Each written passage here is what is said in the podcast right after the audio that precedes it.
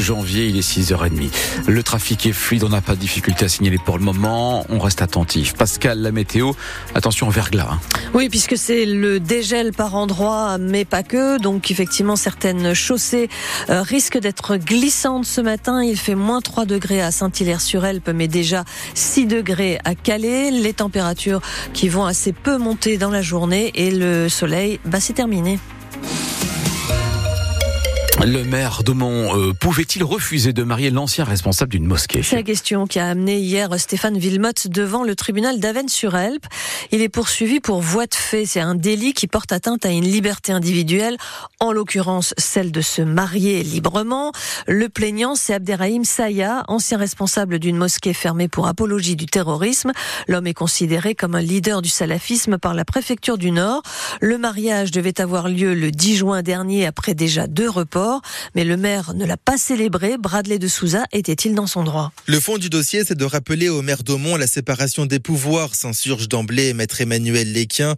L'avocate d'Abderrahim Saya a rappelé à Stéphane Villemotte que la justice était la seule à pouvoir se prononcer contre un mariage. Le parquet d'Avennes-sur-Elpe, d'ailleurs sollicité en septembre 2022, ne s'y était pas opposé. Mais entre cette décision et la nouvelle date du mariage en juin 2023, Abderrahim Saya a fait l'objet d'une obligation de quitter le territoire. Les autorités l'accusent d'être un leader salafiste. Le maire n'a pas refusé le mariage. Il a demandé aux autorités compétentes de se prononcer compte tenu de ce contexte s'il pouvait avoir lieu, souligne maître Emmanuel Rigler, l'avocat de Stéphane Villemotte. Mais le parquet répond trop tard, 24 heures après la date du mariage. Le maire avait déjà pris les devants et annulé cette célébration.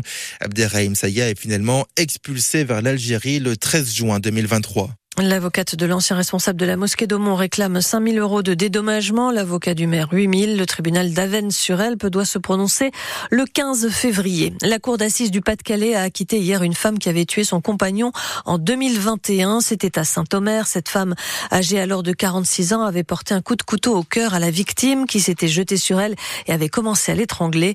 Les jurés ont donc retenu la légitime défense alors que le procureur avait requis 6 ans de prison. Beaucoup d'émotions à Arras lors de la cérémonie des vœux du maire Frédéric Le Turc, qui est notre invité à 8h moins le quart, a rendu hommage à Dominique Bernard, tué le 13 octobre par un ancien élève radicalisé.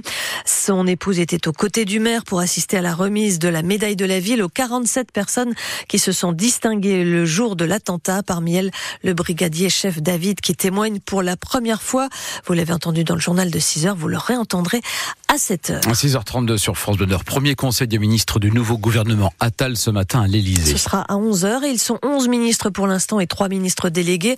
On retrouve les poids lourds, hein, Bruno Le Maire à l'économie, Gérald Darmanin à l'intérieur ou encore Éric Dupont-Moretti à la justice. Amélie Oudéa Castera, déjà ministre des Sports, hérite aussi de l'éducation et puis c'est la surprise à la culture, la nomination de Rachida Dati, figure du sarkozysme. Rachida Dati qui dans la foulée a été exclue de son parti Les Républicains. On en sait un peu plus sur le repreneur qui s'est manifesté pour Valdune, le fabricant de roues et d'essieux pour l'industrie ferroviaire. Le ministre de l'Industrie, Roland Lescure, a confirmé l'offre euh, d'Europlasma qui prévoit 15 millions d'investissements sur trois ans. 83 salariés, les 83 salariés de la forge de Lefrancouc seraient conservés, mais seulement 18 du site de Valdune à Trissin-Léger, le site du Valenciennois qui représente les trois quarts des 320 salariés de Valdune. À Las Vegas, le CES se poursuit, c'est ce salon international de l'électronique et des nouvelles technologies qui accueille cette année neuf startups des Hauts-de-France. Ce matin, nous vous présentons Egotech, une application pour aider les personnes dans leur transition de genre. À l'origine, Aurélien Honoré, originaire de Martinique, désormais installé à Lille, il a créé l'application qu'il aurait aimé trouver pour l'accompagner dans sa transition. Aujourd'hui, on vise à les accompagner en leur apportant un support constant, un support digital qui peut être disponible n'importe où et n'importe quand, du coup qui permet de suivre euh, sa santé et son parcours de transition. Sur cette application, on a un suivi des traitements, donc euh, comme un pilulier un petit peu digital qui va permettre de suivre euh, les effets secondaires qui peuvent venir euh, avec ce traitement, mais aussi suivre la transition qui serait plutôt physique, donc avec des photos, des vidéos et des audios, mais aussi de faire un lien avec les associations, c'est-à-dire pouvoir mettre en, relation les personnes trans avec des associations de proximité ou à distance. Notre solution est co-construite avec avec des personnes trans, des associations, des professionnels de santé et bien-être pour justement faire en sorte que les informations soient fiables et utiles pour accompagner émotionnellement et socialement les personnes en transition.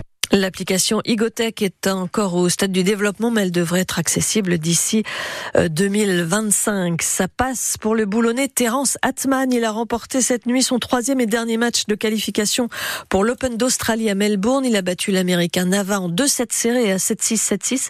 Terence Atman, 22 ans, va pouvoir jouer le premier tour de ce tournoi du Grand Chelem pour la première fois de sa carrière. Et puis une nuit sous la tente, ah. sans assistance ah. ni communication pour les concurrents du Dakar en Arabie Saoudite la sixième étape se court sur deux jours, donc elle va se poursuivre ce matin. Pour l'instant, c'est le motard nordiste Adrien Van Beveren qui est en tête.